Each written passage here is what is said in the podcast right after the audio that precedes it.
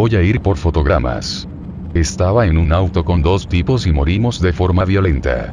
El auto hacía un recorrido por la calle Soule al 700 en dirección a la avenida Irigoyen.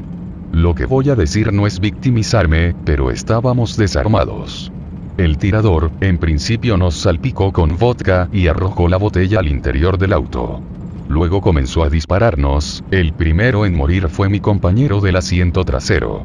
En simultáneo el chofer puso en marcha el auto. Dobló en la avenida Irigoyen, en dirección al centro de Moreno.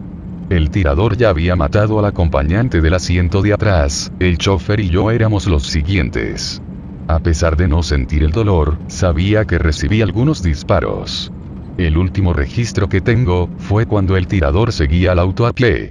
Y acertó a 12 metros de distancia. La bala entró en mi cabeza.